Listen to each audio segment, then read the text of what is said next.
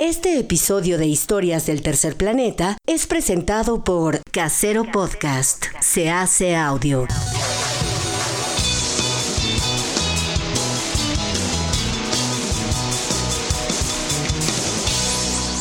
En Casero Podcast te traemos las historias que merecen ser escuchadas.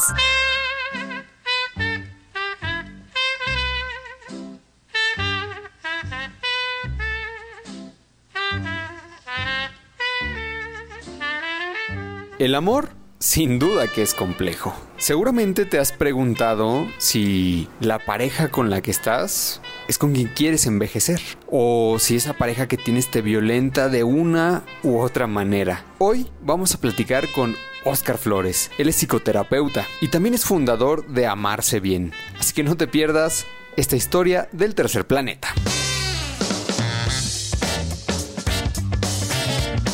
El día de hoy nos vinimos a platicar con Oscar Flores. Él es psicoterapeuta y socio fundador de Amarse Bien. ¿Cómo estás, mi querido Oscar? Muy bien, muchas gracias, Rodolfo.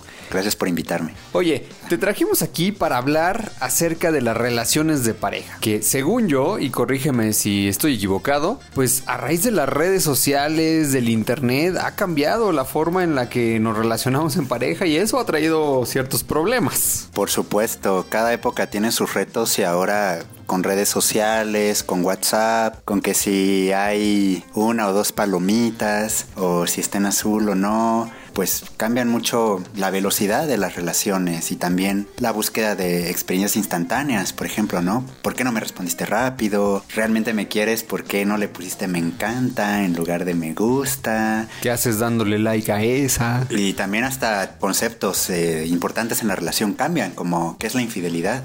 Infidelidad es escribirle a tu ex por WhatsApp o ponerle like o incluso tenerla agregada en Facebook, ¿no? Es como todo un reto que ah, pues no hemos logrado ponernos de acuerdo y nunca nunca lograremos ponernos de acuerdo porque pues la tecnología avanza más rápido que nuestros prejuicios sobre lo que es el amor. Oye, y este, ¿y crees que hay una gran diferencia o en tu experiencia hay diferencia entre una generación y otra? Por ejemplo, estos nativos digitales, díganse generación Z, millennials, que ya traen más el chip de la tecnología, que viven más rápido, que tienen menos paciencia a una generación, me incluyo en la que sigue, treintañeros, cuarentañeros, cincuentañeros? Pues mira, por supuesto que sí. Mira, piensa por ejemplo en alguien que ahorita tiene 50 años, no, incluso 35 años. Aunque bueno, la de 35 es menos evidente que alguien de 50. Por ejemplo, que para contactar a sus novias, novios, pues tenía que llamar por teléfono y eran llamadas en teléfonos fijos, no por celular. Entonces era como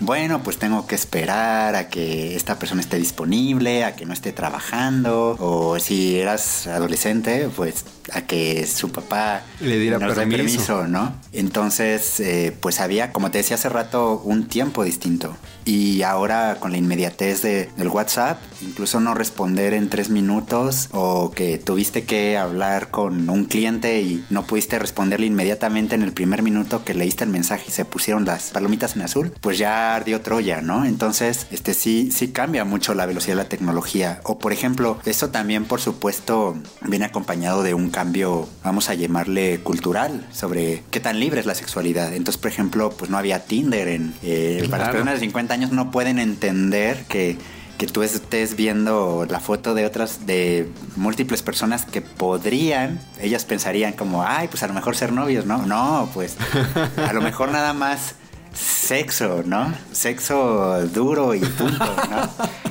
Y este, entonces para ellos de pronto hablando con algunos es como, bueno, es que parece un catálogo, ¿no? De este, ¿y a quién te vas a dar? O este, es como muy raro eso, ¿no? Y por supuesto, las personas de nuestra generación o personas como dices, aún más más jóvenes, jóvenes. pues por supuesto que eso es totalmente normal y es como de, ah, pues pues sí, este, yo tengo mi perfil de, de Tinder y todo el mundo puede verlo, incluso compartimos packs, ¿no? Lo cual es todo un tema también relacionado con la tecnología que alguien de 50 años no lo puede ni imaginar, ¿no? Entonces cambian los tiempos, cambian los conceptos eh, en parejas de distintas generaciones, ¿no? Por ejemplo, alguien de 40 con alguien de 50, es muy clara la diferencia, ¿no? De pronto es como, como, really, tu generación es eso, no eres un poco prostituta, ¿no? Por supuesto ahí hay, hay un asunto también de tolerancia, violencia, empatía, pero ese tipo de cosas pasan, ¿no? Por el cambio de velocidades de conceptos de lo que es tolerable y de lo que no es y de qué es el amor. ¿Nos ves en pareja y obviamente como individuo muchos más abiertos a la sexualidad justo por estas herramientas o eso no ha cambiado? Yo no podría decirte si las herramientas son resultado de la apertura o si la apertura es consecuencia de las herramientas. Yo diría que más bien es un bucle que se retroalimenta, ¿no? Y por supuesto hay una apertura ahora mayor en términos generales de las prácticas sexuales, de la información, este, y por supuesto en el ámbito de la diversidad, no solo de prácticas sexuales, ¿no? Sino por supuesto toda la cuestión LGBTTTIQ+, ¿no? etcétera, etcétera. Entonces sí, por supuesto que hay cambios considerables y lo seguirá viendo. En tu experiencia en el consultorio últimamente que te hayas dado cuenta, ¿hay alguna temática, patrón, entrecomillado, que dijeras, ahora es recurrente que las parejas hombres-mujeres vengan a terapia por... Me parece que no son temas que generaciones mayores no tengan. Creo que lo que se actualiza son las formas. Pero sigue siendo infidelidad, por decir algo. Exacto, por ejemplo, infidelidad es un tema recurrente y sobre todo el tema de la violencia, diría yo. Ahora, por violencia no entendamos me golpeó o incluso me insultó. La violencia puede venir desde la forma de no considerar a tu pareja como alguien con sus propias necesidades, ¿sabes? Como que dependa de ti, o sea, no depende de ti, tiene sus propias necesidades, tiene sus propios gustos, etcétera, etcétera. Digamos, eh, te voy a poner un ejemplo. Alguien que definitivamente eh, se siente herida herido cuando la pareja habla mal, por ejemplo, de, la madre de, esta persona que estoy mencionando. Y sin embargo lo sigue haciendo. O sea, ahí empieza como la violencia, con la falta de empatía, con la falta de consideración y por supuesto estoy hablando como de una de las formas pues menos rudas. Está por supuesto la mentira, la infidelidad, los insultos, la ley del hielo, la culpabilización es quizá la más común forma de violencia, ¿no? Cuando uno empieza a decir, bueno, a lo mejor yo tengo una responsabilidad en esto para decir, yo estoy haciendo esto porque tú me obligaste o porque pues tú dijiste esto y la consecuencia natural pues es que yo no te hable entonces eso es muy común y eh, yo sé que estoy hablando de la violencia como un asunto muy muy muy general que bueno, pues ahora sí, como dicen algunos memes que ahí leí, pues todo es violencia, ¿no? Pero pues en cierta manera, pues sí, muchas cosas lo son. Y esa es realmente la, la cosa más común que trae a las personas a consultar, porque pues sí, problemas de comunicación no tendrían que ser un problema tan grave, pero cuando una de las dos miembros de la pareja se cierra, empieza a culpabilizar, empieza a... ¿Qué es este concepto de la olla de presión? O sea, si no comunicas a tiempo, si no te expresas de alguna u otra manera, pues va a llegar el momento en que todo eso se acumula. Por supuesto, la olla de presión viene siendo una parte de la dinámica donde hay violencia y uno aguanta y aguanta y aguanta hasta que finalmente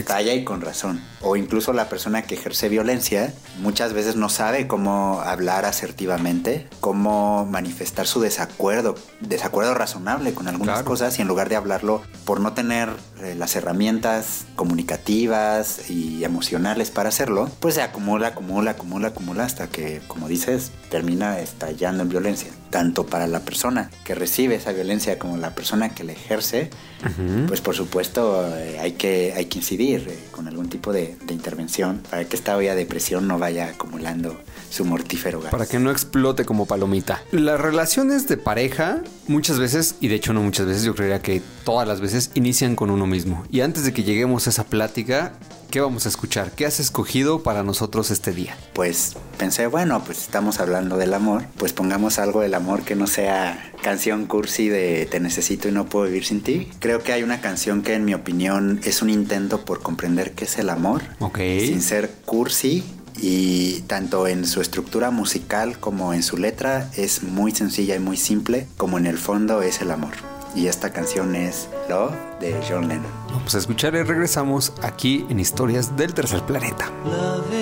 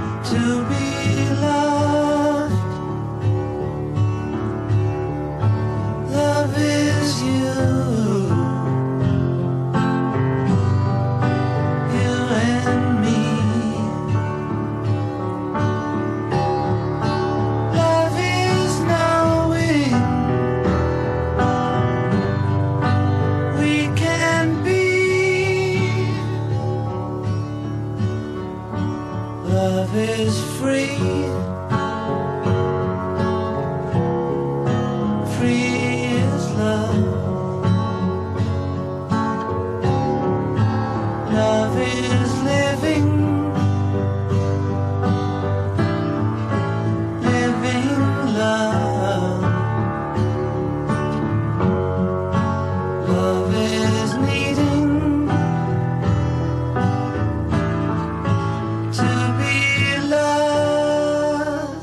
Historias del tercer planeta. Eso fue Love de John Lennon, Rolón, como dice mi querido Oscar. Él es psicoterapeuta, es socio fundador de Amarse Bien y estamos aquí en Historias del Tercer Planeta. Oye, pues muy significativa la canción realmente. Y como decías, es, es sencilla en letra, es sencilla en música, pero así es el amor al final. O es lo que queremos pensar que es el amor, aunque a veces lo hacemos muy complejo.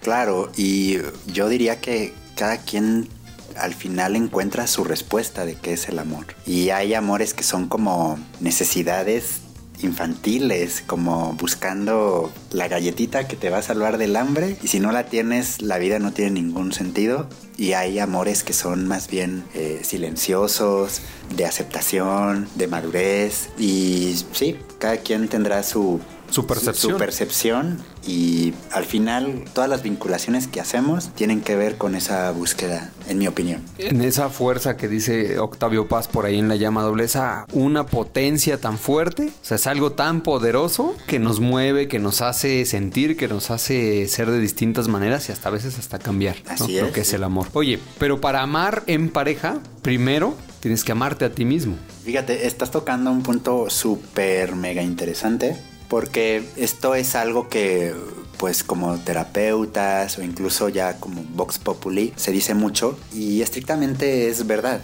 Sin embargo, en realidad la forma en que amamos procede mucho de las experiencias infantiles, ¿sabes? De cómo fuimos amados y cómo nuestras necesidades infantiles fueron atendidas, con qué cuidado, con qué empatía, quiénes fueron esas primeras figuras de afecto y eso es como el inicio de una historia para definir qué es el amor para cada uno, cada una de nosotras, ¿no? Nosotros. ¿Y por qué lo estoy diciendo? Porque a veces en esta frase de este el amor es algo que empieza por ti, aunque es verdad y ahorita explicaré por qué es así, a veces no nos deja ver que sí hay una necesidad de contacto, que aunque una buena reserva de amor debe estar dentro de nosotros, hacia nosotros mismos para poder amar bien a los demás, pues también es cierto que esas experiencias con los otros nos moldean y nos ayudan a, a- a amar mejor, a amarse bien. Entonces es como una dialéctica si lo piensas bien. ¿Por qué sí es importante entonces? O sea, ¿por qué sí vale primero la pena pensar en ti mismo antes de todo lo demás? Que me queda claro Ajá. que si tuviste una experiencia de niño donde tus papás, quizá por poner un ejemplo, son lejanos a ti, ¿no? Ajá. No demostraban afecto ellos, no demostraban afecto contigo, eso va a influir en cómo te relacionas de adulto en el tema del amor con una pareja. Así es.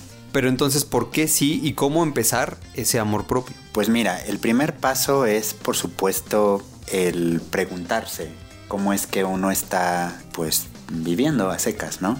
¿Realmente estoy satisfecho con mi vida? ¿Realmente estoy teniendo relaciones constructivas y significativas? Pues ahora sí que haciendo un breve examen de conciencia de cómo ha sido mi vida hasta este punto, no, pues la verdad es que sí, este, mis relaciones han sido trágicas. No, la verdad es que mis relaciones, pues les ha faltado que yo sienta que quiero bien a esta persona. O realmente he sido este, manchado o manchada y he sido infiel y pues pues yo no quería, pero lo fui. Y entonces es el primer paso como para decir, bueno, pues realmente yo como experimento las relaciones. Y en mi vida diaria, ¿cómo es que yo he llevado la vida? He logrado la vida que he querido tener. O más bien normalmente siento culpa. ¿Sabes? O normalmente siento angustia, o normalmente siento tristeza y que no valgo nada. Y este pues sencillo examen de conciencia que pues realmente no tiene que ser tan tan complicado, es algo que intuitivamente sabemos que vamos bien, no vamos bien, siento que me falta, no me siento satisfecho, me odio, me desprecio, o bueno, pues no soy perfecto, pero pues ahí la llevo, pues entonces ya es como el primer paso como para decir,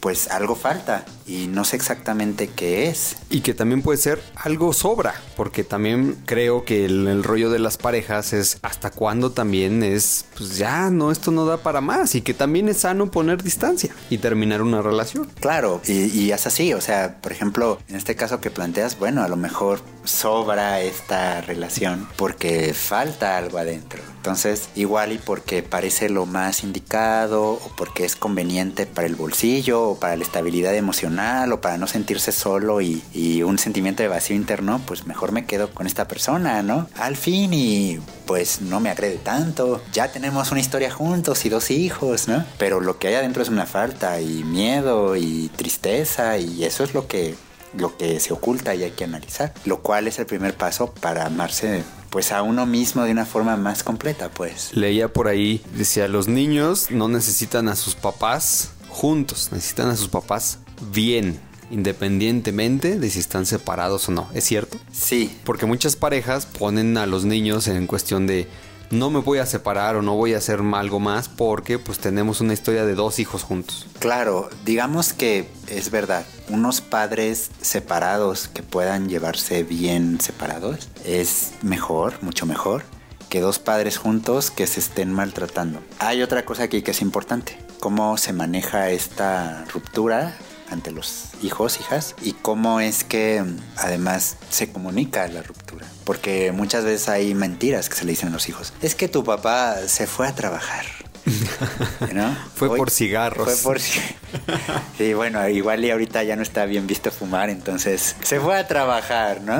Y pues sí, pues se fue a trabajar hace cinco años, ¿a dónde se fue a trabajar? ¿Y qué hace, no? Entonces, pues sí se generan una serie de fantasías en la mente del infante, pero, o sea, por supuesto no todo es terminar una relación, sino cómo terminarla. Y para eso, pues a veces se requiere asesoría, porque uno mismo se siente, o una misma, se siente culpable de terminar una relación. Y por eso no puede decir la verdad a sus propios hijos o hijas. Vamos a escuchar una segunda canción, Oscar, que hayas escogido para este programa. ¿Qué tienes en mente? Hablábamos acerca de qué es el amor.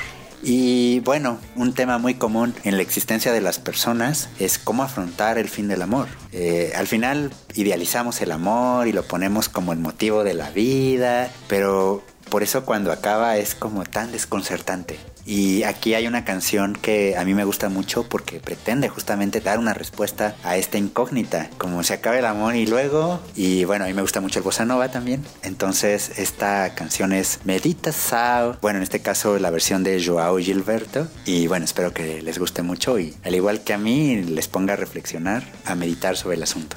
Vamos a escuchar y regresamos a historias del tercer planeta.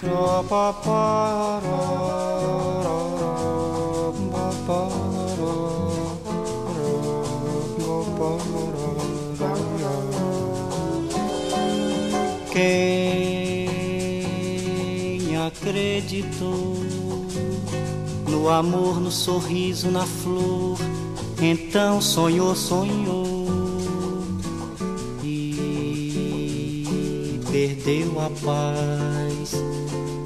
O amor, o sorriso e a flor se transformam depressa demais.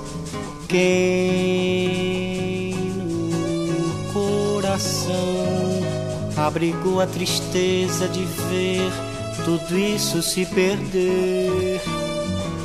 E na solidão procurou um caminho e seguiu já descrente de um dia feliz. Quem chorou, chorou, e tanto que o seu pranto já secou. Quem depois voltou ao amor, ao sorriso e à flor, então tudo encontrou. Pois a própria dor revelou o caminho do amor e a tristeza acabou.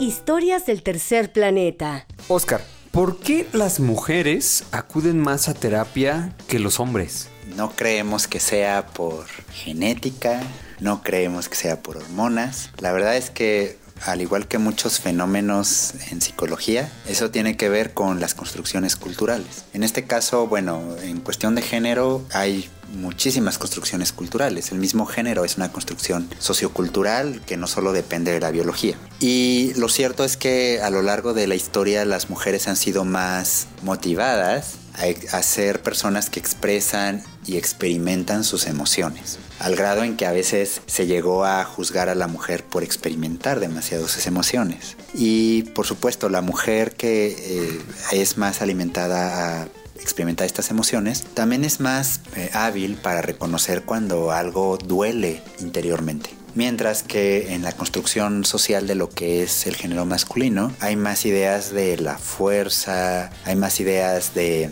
el heroísmo, de aguántese que no es puto, este no llore y más bien enfocado hacia, hacia la acción y hacia el manejo emocional como eh, manejando las emociones y resolviendo problemas. O sea, ¿cómo lo manifiestan? Porque al final sentimos, al final lloramos, al final tenemos esas emociones, pero no acudimos a la psicoterapia. ¿Cómo lo manifiestan ellos? Es que mira, el terapeuta de los hombres es- se llama Jack Daniels y Johnny Walker, ¿ves? Eh, justamente en este tipo de afrontamiento por medio de las acciones, pues tú sabes, está Pedro Infante y, y Jorge Negrete que ahí medio tenían una relación este, medio homoerótica, llena de emotividad en la medida en que, que eran bien machos compadre, pero también luego se daban sus, sus alcoholes, ¿no? Entonces, vamos a decir, la acción es como el manejo emocional de los hombres y muchas veces las formas sustitutivas a la comunicación eh, emocional, Ejemplo. como por ejemplo el mismo acto de violencia.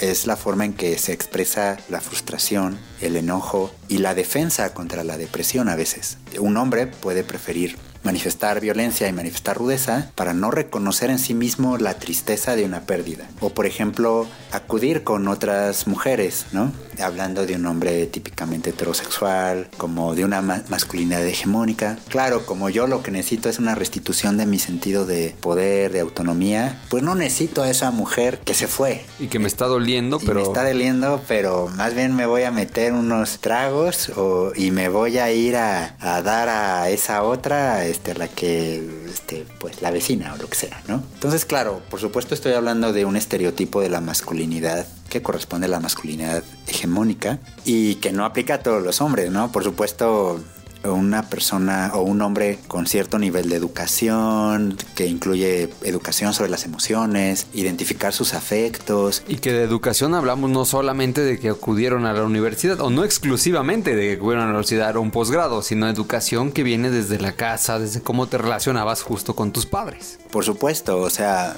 no hablo de una cuestión educativa de académica, aunque ahora en las escuelas le dan mucha importancia a la educación emocional y por supuesto en la medida en que se lo toman en serio, pues deja unas ciertas eh, herramientas para la vida. Pero por supuesto tenemos a una persona que se le educa en monitorear sus emociones, en expresarlas ya, sea por medio del discurso o artísticamente, o por lo menos saber que existen y que no son enemigos de la masculinidad. Y con ello me refiero por supuesto a emociones como la ansiedad, la tristeza, el duelo, ¿no? Incluso la admiración por otros hombres, ¿sabes?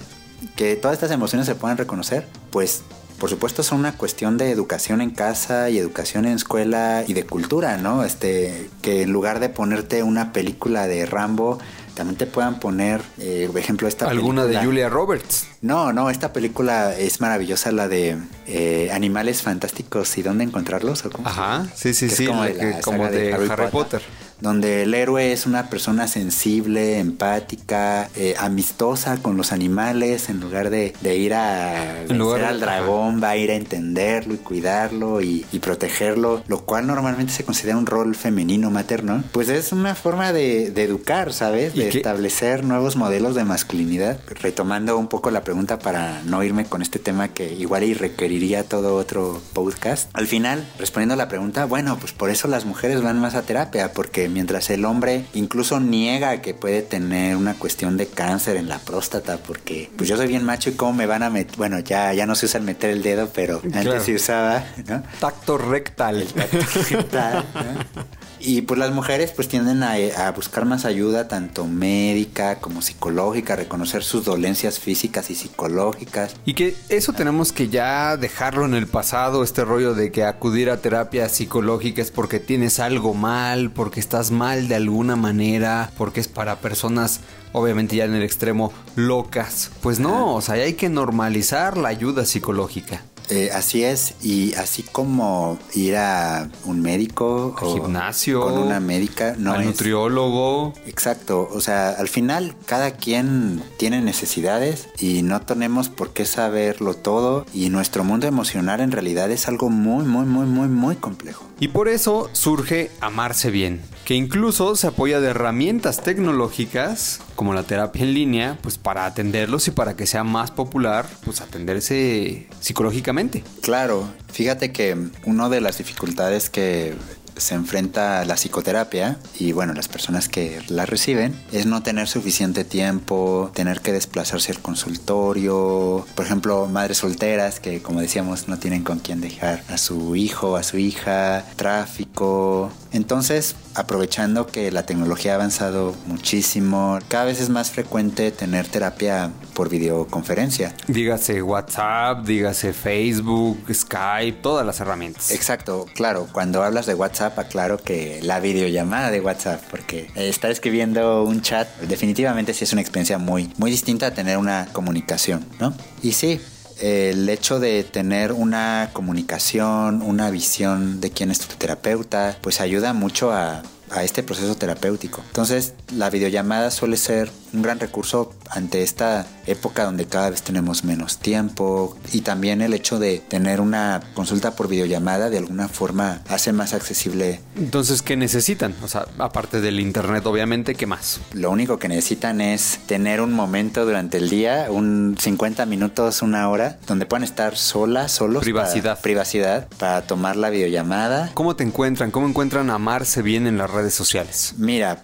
estamos en Instagram, eh, también en Facebook. Pueden buscarnos como Bien. Y también pueden eh, escribirnos eh, por WhatsApp al 55 24 44 93 22. Eh, hemos de confesar que si nos llaman de pronto por teléfono, bueno, pues podemos, pueden hallarnos un poco ocupados. Preferimos el WhatsApp y nos ponemos de acuerdo para hacerles una llamada. Y aquí te voy a decir algo importante. Quienes nos contacten y nos comenten que, que estuvieron oyendo este podcast y que les interesó el servicio, pues nosotros les vamos a ofrecer hacerles una llamada o que ellos nos las hagan y dedicarnos por lo menos 20 minutos a escuchar por lo que están pasando, eh, qué es lo que quisieran resolver y eh, decir si cómo les podemos ayudar y ofrecerles esa consulta y un diagnóstico de lo que les está pasando y cuál podría ser el motivo. ¿Y cuál ser Totalmente solución? gratis, no les vamos a cobrar. Perfectísimo. Entonces, Mm. diagnóstico, digamos, y cuál sería la posible solución, cuántas terapias, cómo podrían tomarlas. Así que ya saben, amarse bien en Facebook, amarse bien guion bajo en Instagram y también por ahí en el teléfono que dio Oscar a través de WhatsApp. Oscar, muchas gracias por haber venido a este podcast a platicarnos esta historia del tercer planeta. Pues muchas gracias y a toda la gente allá les deseo excelente día, tarde o noche y que puedan estarse amando bien y amando bien a otra persona. Si no, también les podemos ayudar. Muchas gracias por haber escuchado esta misión. En la producción Jesús González, mi nombre es Rodolfo Zapata. Nos escuchamos en la próxima historia del tercer planeta. Chao.